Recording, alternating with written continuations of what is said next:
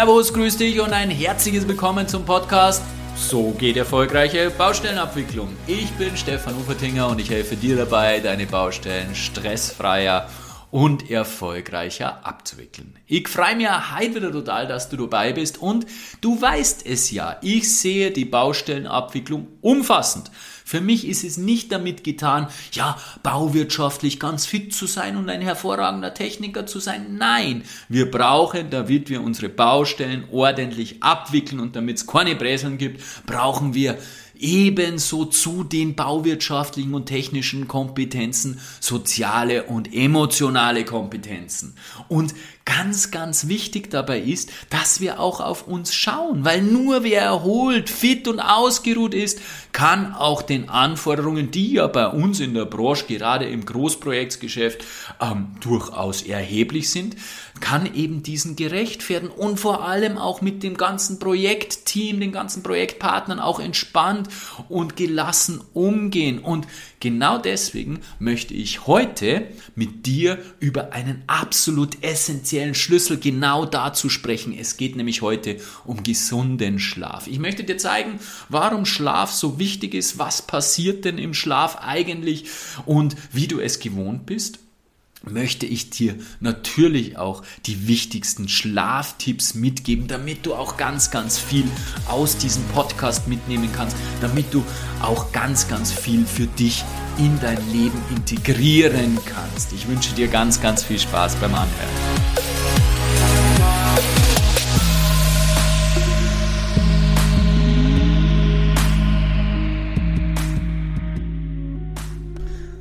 Denk mal zurück an deine letzte so richtig beschissene Nacht. Eine Nacht, in der du einfach nicht schlafen hast können, in der du dich hin und her gewälzt hast, dir Gedanken äh, ständig im Kopf rumgespukt sind und du gefühlt die ganze Nacht wach gelegen bist und überhaupt kein Auge zugemacht hast. Wie hat sich da der nächste Tag angefühlt? Wie leistungsfähig warst du? Wie gelassen und entspannt hast du auf andere Menschen reagiert. Ich denke mal, überhaupt nicht entspannt und gelassen. Du warst gereizt, alles war anstrengend, du konntest dich nicht motivieren, irgendwas zu tun. Und das zeigt schon, wie wichtig es ist, ausgeruht zu sein und wie unvorstellbar wertvoll es ist, wenn man seinen Körper in einem Schlaf in einer Schlafphase, in einer sauberen, tiefen Schlafphase erholt. Und für eine Baustellenabwicklung, für eine erfolgreiche Baustellenabwicklung ist das unerlässlich, weil wir ja ständig mit anderen Menschen interagieren müssen. Wenn wir da gereizt sind, dann funktioniert, funktioniert es nicht. Und wir haben natürlich auch viele Anforderungen zu er, äh, erfüllen, die wir erschöpft natürlich auch nicht in der Qualität erfüllen können, wie sie erfüllt werden können. Ich habe früher nach dem Motto gelebt, ja schlafen kann ich auch, wenn ich tot bin. Ich muss zugeben, ich habe ziemlichen Raubbau mit meinem Körper betrieben, mehrere Tage am Stück wach und so Gaudi. Das war eine wilde Zeit damals. Jetzt weiß ich, wie wichtig Schlaf ist und merke auch, wie stark mich der Schlaf beeinträchtigt oder der mangelnde Schlaf oder schlechte Nächte beeinträchtigen für meine Leistung Leistungsfähigkeit am nächsten Tag. Nicht umsonst ist Schlafentzug schon lange Zeit eine Foltermethode. Warum das so ist, warum das wirklich als Foltermethode wirkt, das erkläre ich dir heute so gut es geht, so gut es die Wissenschaft mittlerweile weiß. Wie immer, du kennst mich mittlerweile auf neurowissenschaftlicher Basis, weil ich es einfach so unvorstellbar spannend finde, was wir da alles wissen, wobei wir bei weitem noch nicht alles wissen, natürlich. Und es gibt ja auch diese hochphilosophische Frage, ob unser Gehirn jemals in der Lage sein wird, unser, sein eigenes, also sich selbst zu 100% zu verstehen. Da scheiden sich die Geister.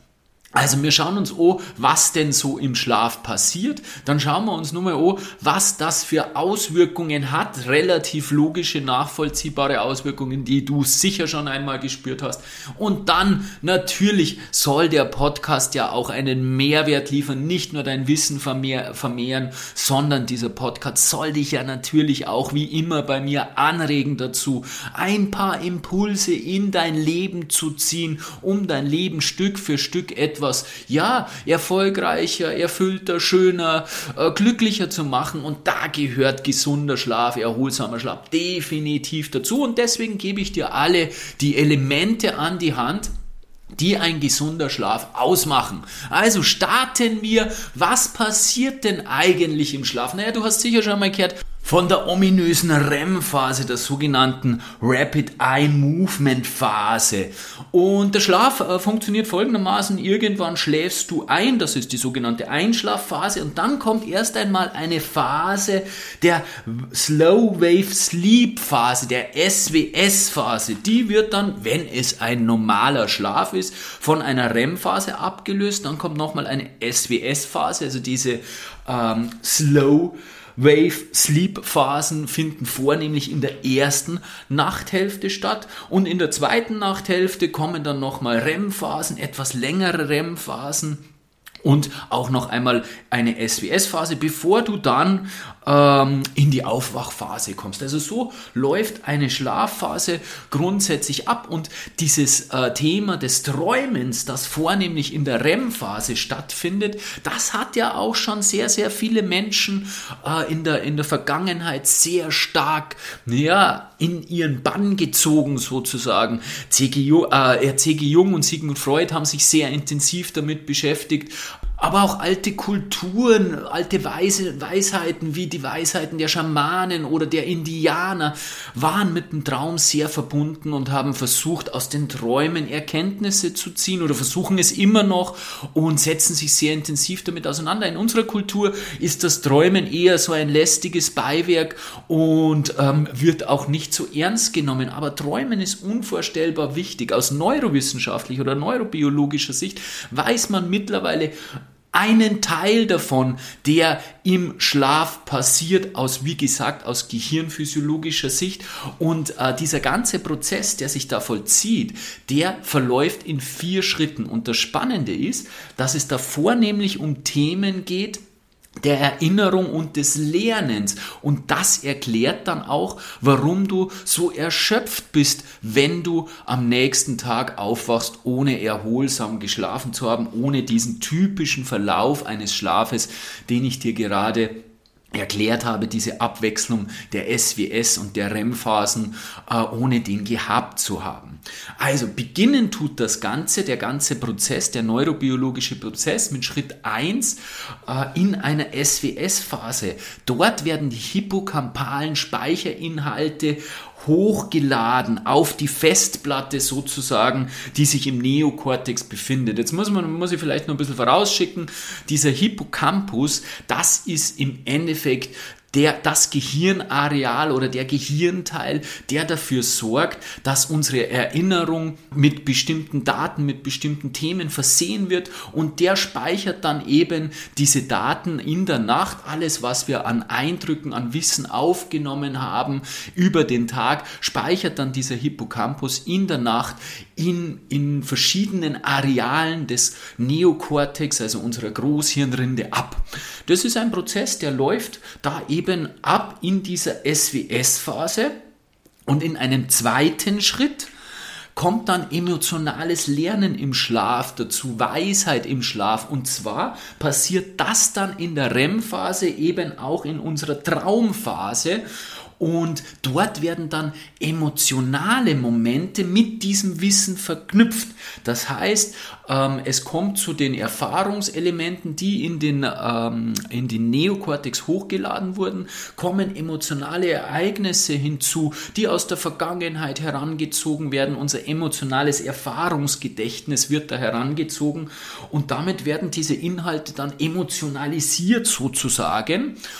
Und in diesem Prozess zeichnet der Hippocampus eben nicht auf, er arbeitet nicht. Das ist auch der Grund, warum wir uns an unsere Träume nicht erinnern können, sondern erst erinnern können, wenn wir aufwachen, weil dann fängt der Hippocampus auf, äh, an, wieder aufzuzeichnen und dann haben wir auch die Möglichkeit, uns an unsere Träume zu erinnern. Und genau in dieser Phase, dieses stattfindende Lernen, das ist genau dieses tiefgründige, komplexe Lernen und wahrscheinlich auch die Neurowissenschaftler sagen auch sehr wahrscheinlich die einzigartige Fähigkeit, die der Mensch dann in diesem Prozess erlangt, sein Erleben im Kontext des großen Ganzen zu ziehen und Schlüsse daraus zu ziehen und dadurch sich und sein Umfeld zu verändern. Also das, was den Menschen doch äh, sehr stark hervorhebt oder heraushebt von der Tierwelt. Also das passiert dann in der, im Schritt zwei und im Schritt drei wird dann das Erinnerungspotenzial wiederhergestellt. Du musst dir das so vorstellen, dieser Hippocampus, Hippocampus hat eine bestimmte Anzahl an Synapsen und äh, mit jedem Erinnerungsinhalt, der am Tag so hereinkommt, wird so eine Synapse belegt. Das ist natürlich nicht ganz richtig, was ich da, da jetzt verzeihe, das ist stark vereinfacht, aber bloß um das Prinzip zu verstehen. Und in der Nacht speichert ja, haben wir ja gesagt, im Schritt 1 der Hippocampus diese ganzen Erinnerungsinhalte ins Langzeitgedächtnis hinein, also in verschiedene Areale des Neokortex. Und im Schritt 3 werden diese belegten Synapsen dann gereinigt. Ja, über das glymphatische System, so heißt es, werden diese Inhalte oder diese, diese Blockaden quasi ausgewaschen und in den Blutkreislauf hineingespült und dann werden die wieder frei. Und das ist auch der Grund, wenn dieser Prozess nicht vollständig abläuft, dann sind die Synapsen am nächsten Tag in der Früh noch belegt. Und das ist auch der Grund, da kommen wir dann eben später noch kurz drauf, ähm, im, im zweiten Teil dieses Podcasts, wenn wir die Auswirkungen vom Schlaf kurz besprechen. Das ist eben genau der Grund, warum du du kein gutes Erinnerungsvermögen hast, wenn du nicht ausgeruht bist, wenn du nicht ausreichend Schlaf hast, weil diese Synapsen belegt sind und dann kommt eine neue Erinnerung, die will andocken und hat keinen Platz mehr, weil eben genau dieser Prozess nicht vonstatten gegangen ist und äh, auch das ist natürlich noch etwas komplizierter, aber das soll für diese äh, für diesen Podcast ausreichen, dass du verstehst, was denn da alles passiert und dann kommt ein vierter Schritt, ein ganz ganz wesentlicher Schritt. Wir meinen ja immer, dass wir als Kind viele, viele Gehirnzellen, also Neuronen, ähm, bekommen haben und die werden immer weniger und immer weniger. Das stimmt nicht ganz. Es gibt die sogenannte adulte Neurogenese und in dieser adulten Neurogenese, da werden neue Nervenzellen im Gehirn gebildet und einer, ein Gehirnareal, wo besonders stark neue Nervenzellen gebildet werden, das ist der sogenannte Hippocampus und über den wir schon die ganze Zeit gesprochen haben. Und genau das passiert im Schritt 4. Das heißt, dieser Hippocampus wächst, es werden neue Nervenzellen dort gebildet im Schlaf und der Hippocampus ist ein wesentlicher, äh, ein, ein, ein wesentlicher Spieler in unserem Hirn, der eben kognitive Leistungsfähigkeit vereinbart, der eben ähm, es schafft, dass wir aufmerksam sind, dass wir lernen können und unsere Aufmerksamkeitsspanne auch halten können. Also der ganz, ganz viele Funktionen, ganz, ganz wesentliche Funktionen. Und je mehr Neuro, äh, je mehr Nervenzellen der beinhaltet, je dichter dieser äh, Hippocampus auch wird, desto leistungsfähiger sind wir. Also das sind die neurobiologischen Prozesse, die im Schlaf ablaufen. Und wenn wir diesen beschriebenen Wechsel aus SWS und REM-Phasen nicht in diesem äh, Ausmaß oder in dieser Tiefe durchleben, dann finden die eben gar nicht oder nur abgeschwächt statt. Und die Folge, ja, die Folge ist natürlich zum einen, dass du müde bist, weil sich der Körper auch erholt im Schlaf. Also das waren jetzt die neurowissenschaftlichen, die gehirnmäßigen Auswirkungen. Natürlich erholt sich der Körper auch im Schlaf und es finden ganz, ganz viele, das weiß die Medizin schon ziemlich lange, es finden ganz, ganz viele Reparaturprozesse in diesem, ähm, in diesem, in dieser Schlafphase äh, statt im Körper. Also auch dein Körper wird einer, einer einer Generalüberholung erzog, äh, unterzogen, sodass du natürlich dort ganz, ganz viele wichtige Prozesse hast. Wenn die nicht ordentlich ablaufen, ja, was hast du dann? Ja, dann bist du müde, dann fühlst du dich erschöpft, dann fühlst du dich schlapp und das kennst du, ich habe es vorher in der Einleitung schon angesprochen, das kennst du sehr gut. Wenn du dich so schlapp und müde fühlst, ja, dann bist du eben nicht belastbar, dann bist du, hast du von Haus aus einen höheren Stresslevel und ich habe mir ja ziemlich viel mit Stress beschäftigt beschäftigt, bringe das auch in meinen Seminaren immer wieder. Wie funktioniert Stress? Stress funktioniert wie folgt. Es kommt ein Reiz von außen auf dein System wirkt ein und dann passieren zwei unbewusste Bewertungsprozesse. Der erste ist, ja, was ist denn mit diesem äh, Reiz, der von außen kommt? Ist der potenziell bedrohlich? Ist der gefährlich für mich? Kann mir der irgendetwas tun? Äh, das ist ein unbewusster Bewertungsprozess, der passiert und wenn der mit Ja bewertet wird, dann ähm, kommt ein zweiter Bewertungsprozess ins Spiel und der beurteilt ja, wie viele Ressourcen stehen dir gerade in diesem Moment zur Verfügung, um mit diesem Reiz, mit diesem eventuell bedrohlichen Reiz umzugehen. Und genau dieser zweite ist wahnsinnig spannend. Wenn du erschöpft bist, wenn du müde bist, dann wird dieser zweite Bewertungsprozess mit einer größeren Wahrscheinlichkeit negativ ausfallen, weil dein Körper rückmeldet, so, hey, ich habe jetzt überhaupt keine Energie, ich kann mit diesem Reiz nicht umgehen, ich habe jetzt keine Energie und dann wird Stress ausgelöst. Und genau das ist das Problem an der ganzen Geschichte. Wenn wir nicht ausgeschlafen sind, wenn wir keinen erholsamen Schlaf hatten, dann ist das einfach eine Komponente, die sehr stark darauf einzahlt, dass wir schneller in eine Stressreaktion laufen.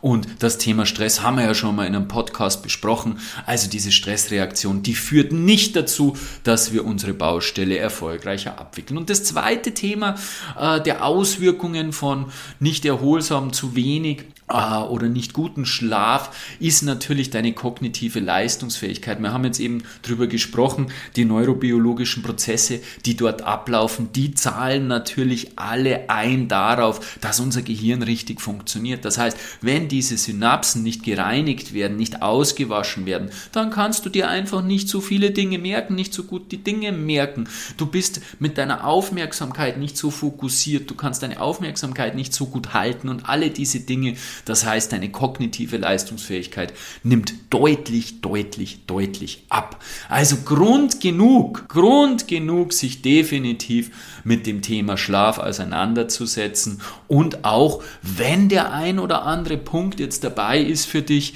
wo du sagst, oh, oh, oh, oh ja, da bin ich vielleicht jetzt noch nicht zu 100% dabei, dann schau, dass du den in deine Schlafroutine unterbringst, dass du den bei dir in deinem Leben integrierst, weil es ist wirklich ein riesengroßer Vorteil. Also lass uns anschauen, was sind die Elemente, Elemente für gesunden Schlaf. Ich habe das Wort gerade schon erwähnt. Eine Schlafroutine. Ja, was heißt denn eine Schlafroutine? Eine Schlafroutine heißt, dass dein Schlaf immer zur selben Zeit beginnt, natürlich plus minus, dass dein Schlaf immer zur selben Zeit endet, natürlich so wie du dich wohlfühlst. Wir sind unterschiedlich von ähm, von der Schlafart. Es gibt Eulen, Lerchen und Tauben und die haben alle andere, ja, anderes Bedürfnis, ins Bett zu gehen, früher oder später. Und je nachdem, wie du dich wohlfühlst, äh, solltest du dir das eben einrichten. Aber es ist wichtig, dass es immer eine Routine ist, die relativ gleich abläuft. Was gehört noch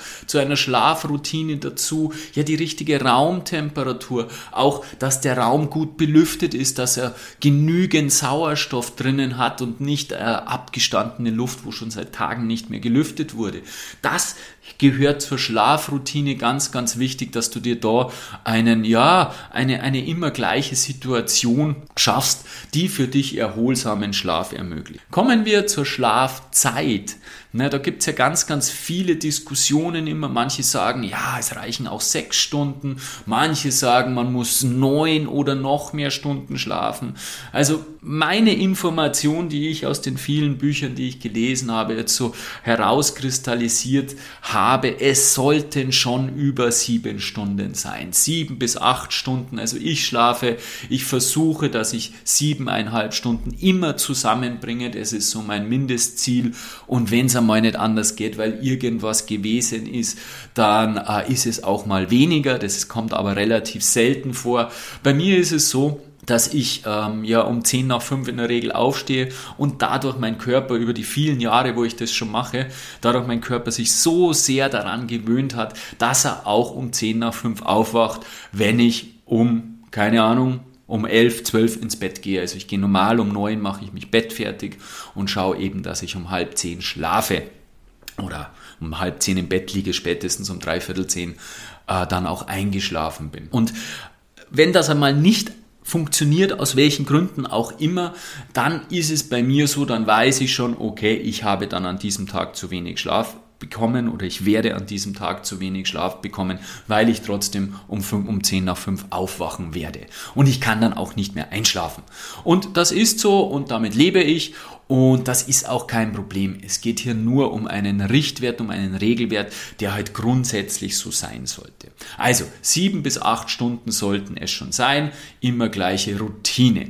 Dann möchte ich dir die Wirkung von Sport wieder einmal ähm, näher bringen und die Wichtigkeit noch einmal erläutern. Durch Sport passieren einfach wahnsinnig viele Prozesse im Körper, die dir auch dabei helfen, besser einschlafen zu können. Ich möchte nur auf, ein, auf einen Prozess eingehen, Sport ist eine der wirksamsten Möglichkeiten, um Cortisol aus deinem Körper herauszubekommen, Cortisol abzubauen. Durch Bewegung baust du Cortisol, unser Stresshormon, ab. Das heißt, wenn du über den Tag ähm, anstrengende Phasen hattest, dann wirst du wahrscheinlich einen Stress, äh, eine Stresssituation erlebt haben. Diese Stresssituation hat dazu geführt, dass Cortisol ausgeschüttet wird. Und Cortisol führt dazu, dass du schlechter einschläfst und dass der Schlafprozess einfach nicht so gut ablaufen kann. Also Sport ist wahnsinnig wichtig, genauso wie Pausen tagsüber wichtig sind, weil auch das dieselbe Wirkung hat. Wenn du immer wieder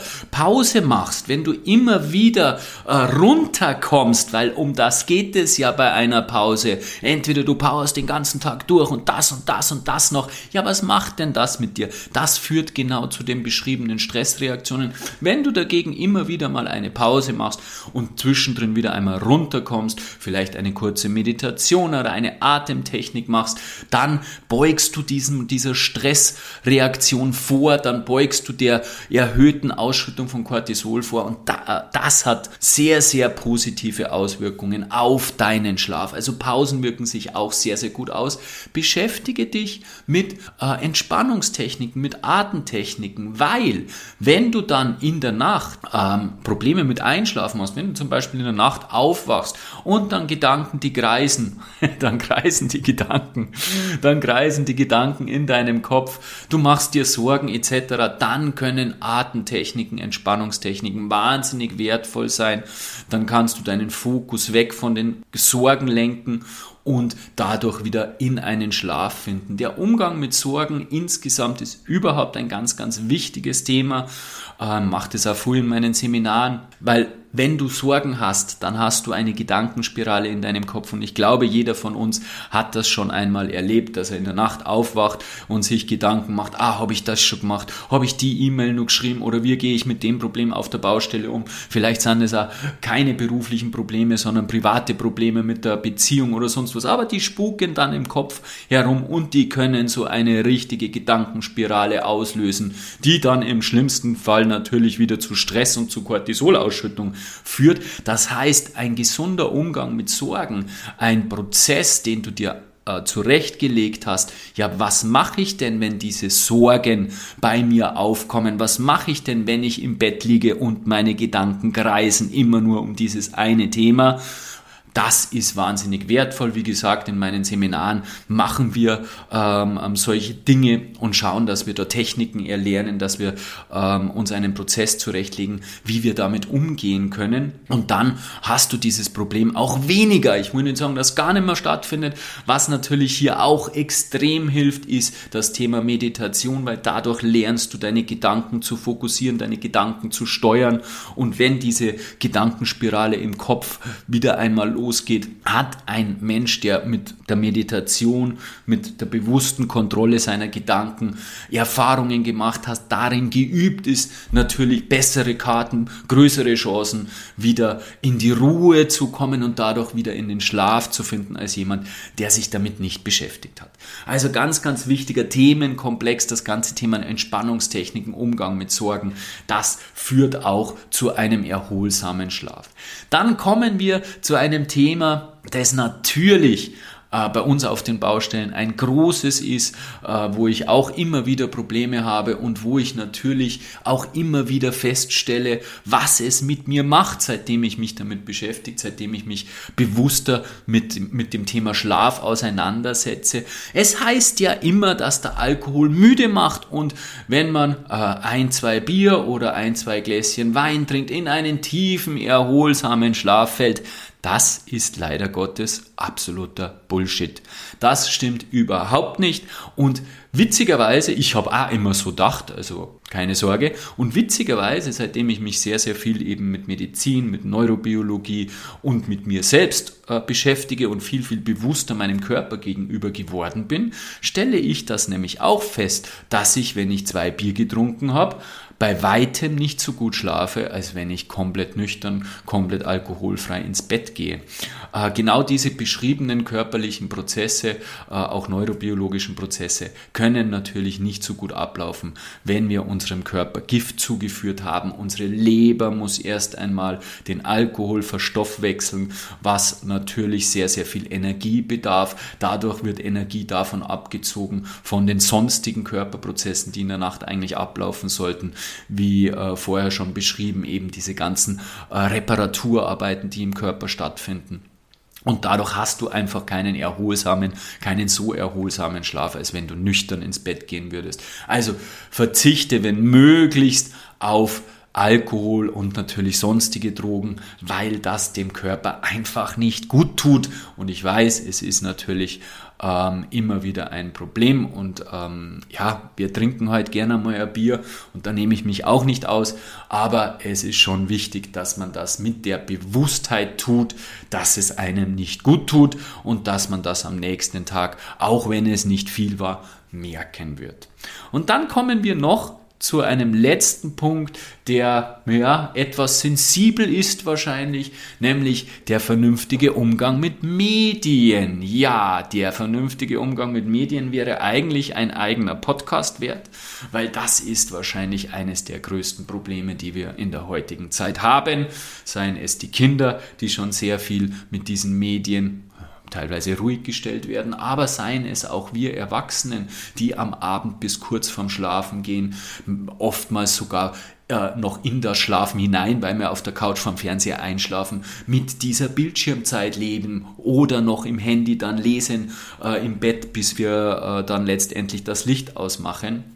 Und das ist ganz, ganz schlecht, ganz, ganz negative Auswirkungen hat das, das blaue Licht das von diesen Bildschirmen ausgestrahlt wird, das erhält uns wach, weil es auf unseren Melatoninhaushalt einwirkt. Melatonin ist ein Hormon, das unseren Schlaf-Wach-Rhythmus steuert und insofern natürlich sehr essentiell ist für einen Schlaf. Und dieses blaue Licht, was von den Bildschirmen ausgestrahlt wird, das ähm, nimmt eben genau Einfluss auf den Melatonin Melatoninhaushalt. Grundsätzlich wird im äh, Laufe des Tages durch Melatonin unser Schlaf-Wach-Rhythmus gesteuert. Das heißt, zum Abend hin weiß unser Körper ganz genau, okay, es wird wird jetzt äh, Zeit zum Schlafen, die Melatoninproduktion wird hochgefahren, Melatonin wird, ähm, wird ausgeschüttet und wir werden müde. Ja, wir werden müde und das perfide ist, ähm, wenn dann eben diese, dieses Schlaf, äh, diese, dieses blaue Licht wieder äh, über unsere Augen ins Gehirn gelangt, dann sendet das das Signal ab aus an den Körper, hey, es ist ja noch Licht, äh, da, da, da, muss nur irgendwas da sein, wir, wir dämpfen das jetzt wieder, wir dämpfen diesen Vorgang ab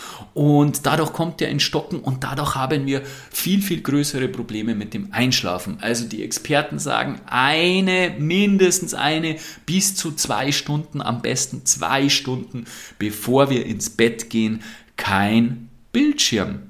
Und jetzt hinterfrag dich einmal kritisch, wie oft in der Woche schaffst du das, dass du zwei Stunden vor dem Zubettgehen keinen Bildschirm hast, zumindest keine längere Bildschirmphase, wo du wirklich in den Fernseher hineinschaust oder irgendwie am Handy im Internet surfst oder solche Dinge. Also ich glaube, da liegt ein wahnsinniger Hebel.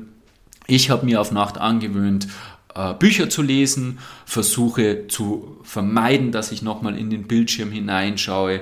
Äh, Fernsehschauen tue ich sowieso seit Jahren nicht mehr. Das Einzige, was mir passieren kann, ist, dass ich äh, einen, einen Kurs, einen Online-Kurs schaue. Und das mache ich eben auch äh, am, am, am, am früheren Abend oder am Wochenende, weil ich vermeiden möchte, dass ich ein bis zwei Stunden vor dem Zubettgehen noch mit dem Bildschirm konfrontiert wird. Also das waren jetzt meine Tipps für einen erholsamen Schlaf. Ich denke, da ist schon einiges dabei. Und es ist wie immer so, ja. Es wird niemand alles zu 100% wunderbar umsetzen und immer zu 100% alles umsetzen. Und wichtig ist, such dir das ein oder andere raus, was dich anspricht, wo du auch vielleicht das Gefühl hast, das könnte ich relativ problemlos in mein Leben ziehen, in meinem Leben integrieren, weil es geht ja auch darum, dass wir Erfolgserlebnisse haben wollen. Wir, wir wollen neue Gewohnheiten, neue Routinen erschaffen und das geht natürlich am leichtesten mit Gewohnheiten, mit Verhaltensweisen, die uns nicht so unvorstellbar schwer fallen. Aber trotzdem achte auf deinen Alkoholkonsum, achte auf deinen Medienkonsum. Das sind, glaube ich, sehr essentielle Themen. Also es passiert viel im Gehirn. Schlaf ist unvorstellbar wichtig. Ich hoffe, das ist in dem Ausmaß äh, durchgekommen und hervorgekommen, wie ich das wollte. Wir wissen mittlerweile relativ viel, was passiert.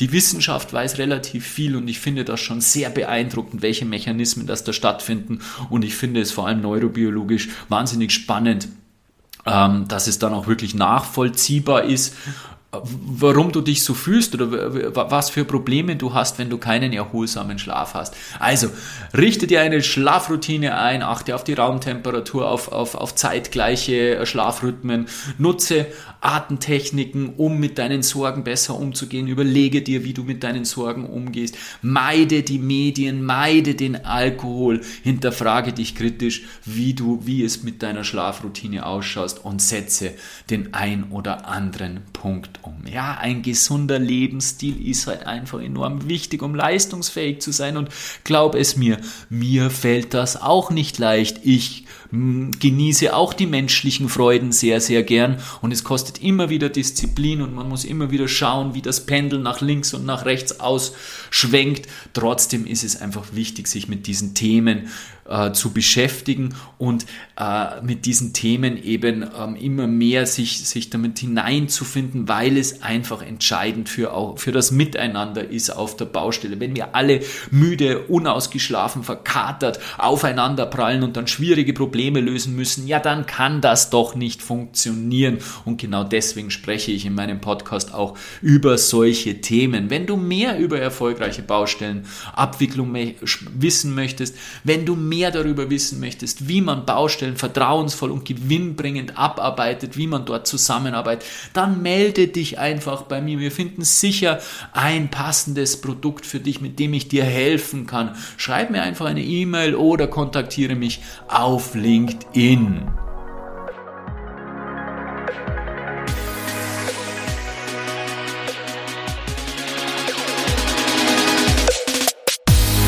Glaube, das ist wirklich herausgekommen heute. Gesunder Schlaf ist essentiell, nicht nur für die Projektabwicklung. Also nimm dir die Punkte, die Tipps zu Herzen, die ich dir gegeben habe, setze sie um und jetzt bleibt mir nur noch übrig, dir wundervolle und erholsame Nächte zu wünschen.